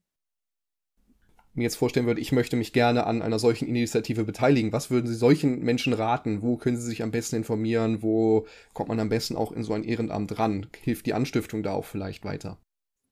Ja, da können wir auf jeden Fall auch ähm, helfen. Ähm, eine Sache, die wir im Rahmen unserer Netzwerk Arbeit auch mit aufgebaut haben, ist die Webseite reparatur-initiativen.de, was so die digitale Vernetzungsplattform der Reparaturinitiativen ist, wo eben sich alle, die in Reparaturinitiativen aktiv sind, Profile anlegen können. Die Projekte haben Profile, dadurch werden sie auch von Menschen gefunden, die eben entweder auf der Suche nach Reparaturbedarf sind, aber auch natürlich Lust haben, sich vielleicht in einer Reparaturinitiative ähm, zu engagieren. Gleichzeitig sind das natürlich auch sehr lokale Projekte. Das heißt, also die sind in ihren Orten, in dem Dorf, in dem Kiez, sind die oftmals recht gut vernetzt, machen auch lokal ähm, erzählen über ihre Vorhaben, machen Aushänge, tauchen auch in den ähm, regionalen Zeitungen mit ihren Terminen auf, tauchen eben auch auf der Netzwerkplattform mit ihren Terminen auf und können so gefunden werden. Und wenn jetzt jemand Lust hat, entweder in der Organisation oder weil er eben Reparaturkenntnisse hat oder einfach mal Lust hat, mit dabei zu sein. Also es sind auch offene Orte, es sind kommunikative Orte. Ähm, wie gesagt, es geht natürlich um die Reparatur, aber es geht auch ums Zusammenkommen. Es geht auch darum, eine gute Zeit zusammen zu haben, sich auszutauschen. Dann kann man auch einfach direkt Kontakt aufnehmen und jede Reparaturinitiative ist da eigentlich sehr offen und auch immer interessiert, sich ja, zu erweitern. Reparaturcafés und ähnliche Initiativen so wie gerade kennengelernt im Interview mit Lynn Quante, sind offensichtlich gute Orte für Menschen, die Selbstreparatur mit professioneller Unterstützung zu bewältigen. Zuletzt möchten wir daher noch die Stimme der Repair-Cafés selber zu Wort kommen lassen und zeigen, wie einfach die Selbstreparatur schon jetzt sein kann. Unser letzter Gesprächspartner ist dafür Ewald Haug. Er organisiert ein Repair-Café in Hamburg-Hamm Dort arbeitet er mit vielen freiwilligen Reparateuren zusammen und bietet alle sechs bis acht Wochen einen Nachmittagstermin für Interessierte an, die ein defektes Gerät reparieren wollen. Zuallererst, wie läuft der Besuch in einem Repair-Café ab? Man meldet sich an, dann füllt man einen Zettel aus, äh, wo man dann seinen Namen und Adresse angibt und äh, dann gibt man an, was man mitgebracht hat, ein Gerät und beschreibt kurz den Fehler. Ja, und dann äh, guckt man, wer von den Reparateuren für welches Gerät sozusagen spezialisiert ist oder äh, sich da zutra das zutraut, das zu reparieren.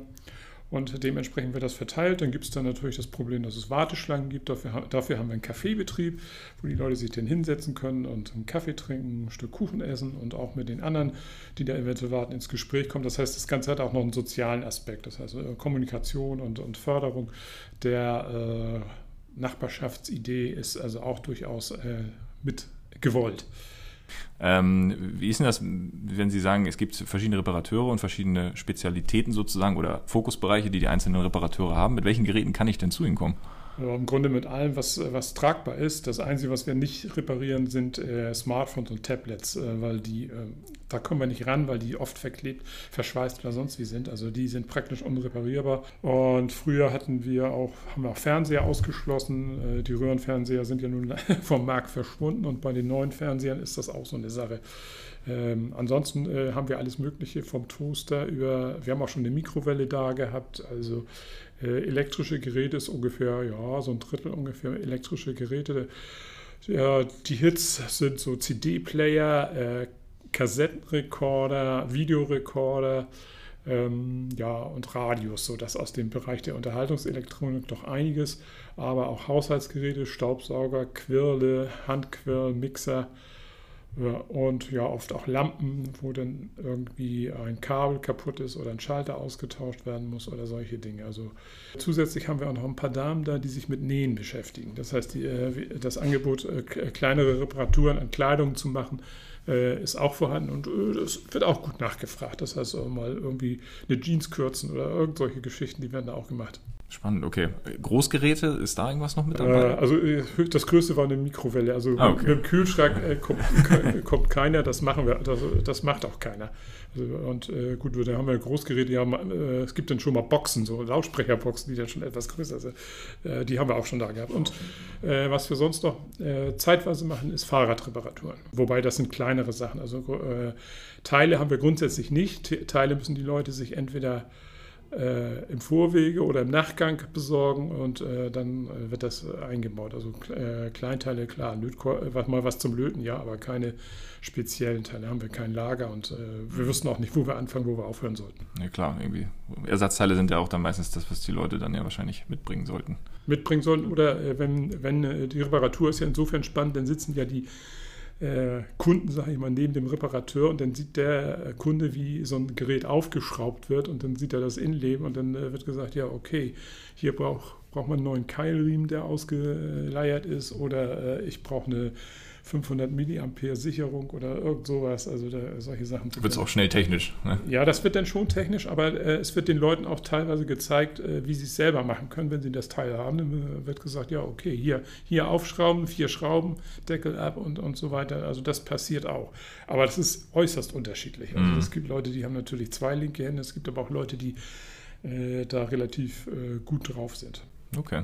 Und Sie haben eben schon gesagt, wenn Sie über Hits sprechen müssten, also Dinge, die vor allem bei Ihnen repariert würden oder wo Sie sagen würden, da ist auch die Erfolgsquote am höchsten. CDs habe ich gehört, Radios und Co. Das wird viel, äh, wird, kommt viel. Ja, äh, oft ist es so ein mechanisches Problem, da klemmt dann irgendwas. Das äh, versuchen wir ja, die Erfolgsquote insgesamt über alles liegt so knapp unter 50 Prozent von dem, was wir da äh, so repariert kriegen. Aber die anderen 50 Prozent entweder lohnt es sich nicht, weil wirtschaftlich uninteressant, oder äh, es geht auch gar nicht, weil mhm. äh, gebrochene Plastikteile zum Beispiel ist so ein Thema. Ne? Wenn man die nicht äh, kleben kann, bei manchen Sachen geht das ja, aber bei den größeren Sachen geht es in der Regel nicht und äh, die kriegt man auch gar nicht. Mhm.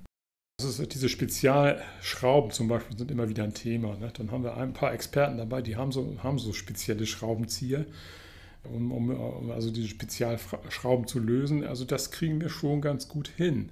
Aber wenn es um Teile geht, dann wird es ganz schnell eng. Ne? Also es ist ja nicht nur das Öffnen des Geräts, sondern man muss ja in der Regel was austauschen. Und wenn es dann um Platinen oder sowas geht, da kann man nicht mal eben einen Kondensator oder sowas austauschen. Äh, wir, wir können zwar Leute löten, aber das ist ja so präzise, solche Präzisionstechnik, das kann man mit Bordmitteln gar nicht mehr lösen, sondern da braucht man Spezialwerkzeuge, äh, oder auch mit Lupe oder sowas zu arbeiten, das, das äh, sprengt unsere Möglichkeiten, da kommen wir an Grenzen. Wie finanziert sich eigentlich Ihr Repair Café in Hamburg-Hamm?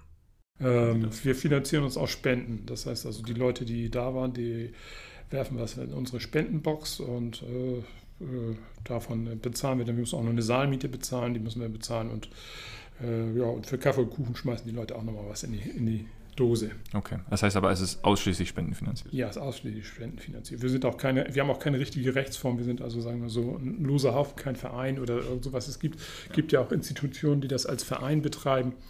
Und äh, das haben wir aber nicht. Sie arbeiten ja nach dem Prinzip, dass äh, Reparateure quasi so die Hilfe zur Selbsthilfe geben. Und deren Fähigkeiten sind also von zentraler Bedeutung, wenn ich das richtig raushöre bei Ihnen. Sehen Sie denn diesbezüglich irgendwelche Herausforderungen für die Zukunft? Ja, also ein großer Teil unserer Leute sind Ältere, also äh, die das äh, sozusagen im Ruhestand machen und äh, die ihr Erfahrungswissen sozusagen da dann einsetzen können und die auch Spaß dran haben, dieses Wissen irgendwie weiterzugeben und zu nutzen und äh, die da auch sehr umtriebig sind, die sich auch untereinander austauschen während des Repair-Cafés, äh, sich dann Fragen stellen, na, wie hast du das damals mal gemacht oder was weiß ich, die helfen sich auch gegenseitig dann, äh, wenn, wenn das irgendwie schwierig wird.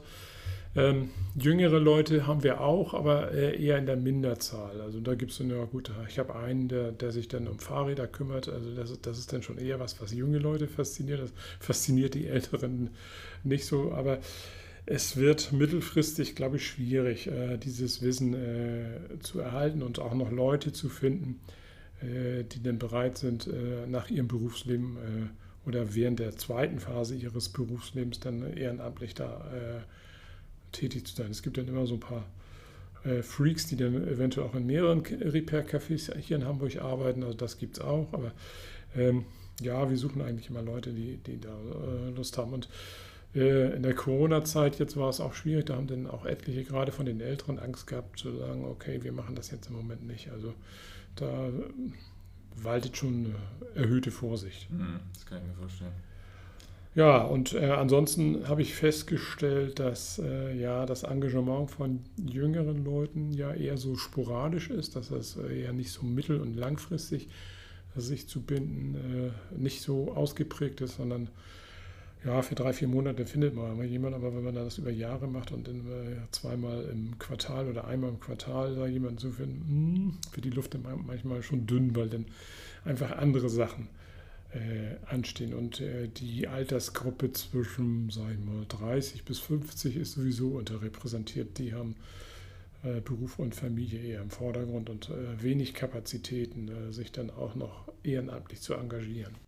Aber wenn Sie sagen, ähm, dass insbesondere bei den Jüngeren dass das schwierig ist oder dass Sie da auf jeden Fall einen Rückgang sehen, ist natürlich interessant, wenn man sich das auch mal näher angucken würde, woran das liegt. Ne? Ich, ich, ich, persönlich würde es auf jeden Fall so wahrnehmen, dass die, dass die, die Relevanz von dieser Fähigkeit, etwas selber zu reparieren, halt insbesondere deswegen, weil Technik oder allgemein Produkte auch so günstig geworden sind, dass es, dass es mich ja im Prinzip gar nicht mehr interessiert. Ja, wenn es kaputt ist, kaufe ich mir halt einfach ein neues. Das heißt definitiv, dass ja eigentlich auch die Geschäftsmodelle dahinter ein riesen, Riesenproblem sind, weil das Nutzer ja so ein bisschen umerzieht dahingehend, guck mal, es ist, es ist total egal, ob deine Sache kaputt ist, du kriegst bei uns für, ein günstiges, für einen günstigen Aufpreis quasi das Neue und wir nehmen das Alte oder behalt das Alte oder schmeiß es weg oder was auch immer. Ja, ist ja. leider so, ja. Ja, ja, das ist natürlich äh, dieser, dieser ähm dieser Massenproduktion im Grunde geschuldet, zu sagen, okay, kostet nicht viel, also äh, mhm. jedenfalls geldlich nicht, kostet natürlich Ressourcen, gar keine Frage. Und äh, die Quittung dafür kriegen wir wahrscheinlich später. Das, äh, genau, müssen wir wahrscheinlich dann gucken, dass das äh, in Zukunft auch noch wesentlich mehr quasi aktive Kommunikation auch der Hersteller gibt gegenüber Verbrauchern, insbesondere für jüngere Zielgruppen, dass, dass man auch mal mitteilt, schau, das ist wichtig, dass wir Sachen reparieren können, gerade damit wir den Materialfluss eben so effizient, aber auch so umweltschonend wie möglich halten. Ja, ja. Weil ein ganz anderes Verständnis auch von Ressourcen wahrscheinlich passiert ja. dann. Ähm, Nochmal vielleicht eine, eine Frage Richtung, Richtung Infrastruktur. Ähm, in unserer Recherche wurde auch vermehrt betont, dass äh, gerade in Städten Selbstreparatur einfach auch im Stadtbild zum Beispiel noch gar nicht so wirklich wahrgenommen wird. Also quasi, dass zu wenig Läden sichtbar sind, im, also im Verhältnis irgendwie Selbstreparatur, hier kannst du Sachen reparieren, im Verhältnis zu, hier kannst du eine Sache einfach neu kaufen. Also es ist ja überhaupt nicht so quasi kommuniziert oder so gehighlightet, sage ich mal, im, im Straßenbild oder im Stadtbild. Glauben Sie, dass es einfach viel mehr Angebote geben müsste für die Selbstreparatur? Glauben Sie, das würde helfen, damit die Wahrnehmung der Menschen steigt? Hm, das wäre wünschenswert, aber äh, dann muss man sich mal die Entwicklung in den Einzelhandelsgeschäften angucken. Was haben wir heute für Läden? Heute haben wir nur noch die Ketten. Früher gab es auch noch inhabergeführte Läden, die, äh, sage ich mal, Elektroartikel verkauft haben und da konnte man auch was reparieren lassen, mhm. gegen Geld natürlich. Äh, aber diese Läden sind alle verschwunden. Ja, warum sind sie verschwunden? Weil äh, das kann sich keiner mehr leisten, solche Mieten. Und äh, ich kann, ganz, kann mir nicht vorstellen, dass irgendwie äh, jemand dort einen, einen, so einen Selbstreparaturladen äh, hier in der Hamburger Innenstadt in, aufbaut. Es sei denn, er hat irgendwo einen Goldesel im Hintergrund, der in dem Laden finanziert. Dann könnte ich mir das vorstellen, dass da Leute äh, sich da machen. Also ähm, schwierig. Ich glaube, das Ganze funktioniert vielleicht so eher über so Plattformen wie nebenan.de oder so, dass man da über diese Schienen dann äh, die Leute äh, animiert, äh, zu solchen sporadischen Veranstaltungen zu kommen. Also einen, einen wirklichen Ladenbetrieb, äh, der sowas auf Dauer macht, kann ich mir nicht vorstellen, mhm. ehrlich gesagt. Unter den Bedingungen, in denen wir heute leben, nicht. In der Kleinstadt mag das vielleicht noch ein bisschen anders sein. Gut, äh, habe ich so Beispiel, dass dann irgendwie so, so ein Kulturzentrum oder sowas dann auch äh, mit als ähm, sage ich mal, Dachgeber für, für so einen äh, Reparatur-Selbsthilfeladen fungiert, aber nur da kann ich mir das vorstellen. Und auch da funktioniert es dann eher über Mund-zu-Mund-Propaganda, nicht durch ein großes Schild an der Tür. Und damit haben wir nun fünf verschiedene Blickwinkel auf das Thema Reparatur geworfen und einen umfassenden Eindruck über die aktuelle Situation, Missstände sowie notwendige Veränderungen gewinnen können. Abschließend haben wir die ExpertInnen dann noch gefragt, was sie sich für die Zukunft am meisten wünschen. Ja, gibt es vielleicht schon. Ich, ich, möchte nicht, dass es so klingt, als müssten wir auf was verzichten. Darum geht es nicht. Es geht darum, dass wir was erhalten, was viel äh, wertvoller ist, als ein neues Gerät in der Tasche zu haben. Und das ist nichts Schlechtes und es ist was Tolles. Und das würde ich mir wünschen, dass wir die Perspektive einnehmen. Es ist cool, Produkte lang zu haben. So, Repair is the new cool. Es ist nicht irgendwie, weil man es sich nicht leisten kann, ähm, sondern wir können es nicht mehr ökologisch nicht mehr leisten, so mit, mit unserer Umwelt umzugehen. Ja, ich finde äh, wichtig zu sagen, dass wenn immer über Nachhaltigkeit gesprochen wird und nachhaltige Produkte, ist eigentlich immer am wichtigsten, dass man betrachten muss, dass das nachhaltigste Produkt das ist, was man schon hat. In dem Falle das Handy, was man schon in der Hosentasche hat, ist eigentlich das Nachhaltigste, was man haben kann. Und deshalb sollte man es reparieren, um es so in Gang zu halten und es eben nicht auszutauschen. Und ja, ich glaube, da, das ist wichtig, dass man da halt irgendwie die Perspektive in die Richtung wechselt. Dieses, dieses Bindung zu, zu dem, was wir so in unserem alltäglichen Leben nutzen, ähm, lass uns die wiederfinden. Ähm, das wäre schön in aller, in jedweder Hinsicht. Ähm, und äh, ja, also ich glaube, es gibt definitiv Möglichkeiten, ähm, gleichzeitig für Wohlstand, aber auch Nachhaltigkeit zu sorgen. Ja, diese, das Argument, es ist ähm, unwirtschaftlich, wenn wir jetzt ähm, auch auf das Recht auf Reparatur gehen, ähm, halte ich für nicht richtig. Und deshalb kann ich da quasi nur Hoffnung machen, dass ähm, wir auch äh, vor allem EU-seitig, europaweit da ähm, am Start sind und es genug Institutionen gibt, die sich da in die Richtung ähm, initiativ kümmern. Ja, ich würde mir eigentlich wünschen, quasi, dass der Neukauf in Zukunft die schwerste aller Optionen ist. Also, dass ich quasi eigentlich erstmal gar keine Möglichkeit habe, etwas einfach wegzuwerfen und mich total einfach für einen Neukauf zu entscheiden. Das heißt also, dass sich einfach immer mehr Gelegenheitsstrukturen schaffen, wo ich die Möglichkeit habe, mein Gerät zu reparieren oder es meinetwegen auch so weiterzugeben, dass es in seinen Einzelteilen im Idealfall ähm, weiterverwertet werden kann und so weiter. Genau. Und dass einfach Reparatur der normalste Bestandteil im Lebenszyklus eines Produktes wieder wird. Auf jeden Fall äh, schon beim Produktdesign darauf achten, dass es reparierbar ist, dass nicht so viele Teile weggeschmissen werden, also eher zurück zur modularen Technik zu sagen. Also Fairphone ist da vielleicht für mich ein ganz gutes Beispiel, in welche Richtung das gelaufen sollte. Ja, und dann noch das bessere Recycling von, von Teilen, die, die, die nicht mehr funktionieren. Also immerhin gibt es ja jetzt hier schon sowas wie, wie so eine Elektroschrott-Sammelbox, äh, wo man dann auch mal einen kaputten Föhn oder sowas reinwerfen kann äh, und der dann, äh, wo dann die Teile wieder oder die Ressourcen wieder gewonnen werden. Das wünsche ich mir und ja, Reparierbarkeit insgesamt verbessern im Sinne von ja, Bedienungsanleitungen zur Verfügung stellen. Vielleicht in den Bedienungsanleitungen auch Hinweise, äh, in denen steht, äh, wo man das reparieren lassen kann. Läden äh, oder Initiativen zu benennen, wo man sich schlau machen kann, wer das machen kann. Also da können natürlich die Repair-Cafés eventuell auch von profitieren. Aber schauen wir mal, ob die Hersteller dazu bereit sind zu sagen, sie können sich an den und den wenden, wenn die eigene Service-Hotline das im Zweifelsfall nicht mehr liefern kann, insbesondere auch nach Ablauf der Gewährleistung. Also, und vielleicht ist auch noch eine Idee, die Gewährleistungsfristen zu verlängern und, und dieses Thema Beweislastumkehr mal äh, rauszunehmen, was da ja im Moment äh, zwar auf ein Jahr jetzt äh, verlängert worden, die äh, Annahme, dass das Produkt schon fehlerhaft ist, aber es war ja vorher ein halbes Jahr, jetzt ist es ein Jahr. Also vielleicht sollte man die zwei Jahre generell dem Hersteller anlasten. Und wenn er bessere Produkte baut und die besser reparierbar sind, gewinnt er vielleicht auch.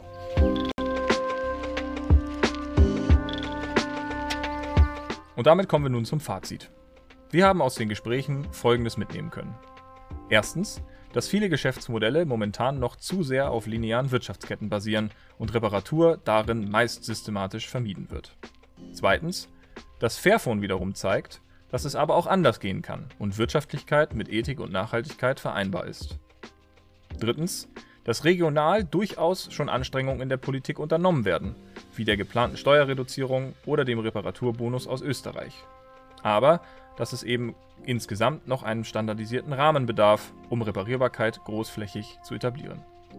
Viertens, dass die Fähigkeit, Dinge selbst zu reparieren, absolut lohnenswert ist. Und fünftens, dass es mehr Anstrengungen von uns als Gesellschaft braucht, damit Reparatur in unserem Alltag wieder normal wird. An dieser Stelle möchten wir uns herzlich bei den ExpertInnen für ihre Zeit, die spannenden Impulse und ihre kritischen Meinungen bedanken. Außerdem bei den VeranstalterInnen des Digitaltags, in dessen Rahmen dieser Podcast veröffentlicht wurde. Und auch bei den ProfessorInnen unseres Masterstudiengangs Digital Transformation und Sustainability an der HSBA. Wenn ihr euch für die Einzelinterviews mit den ExpertInnen interessiert, findet ihr die Links dazu in den Show Notes. Dort findet ihr übrigens auch die Quellen für die Fakten aus unserem Intro. Damit sagen wir herzlichen Dank und wünschen euch frohes Reparieren.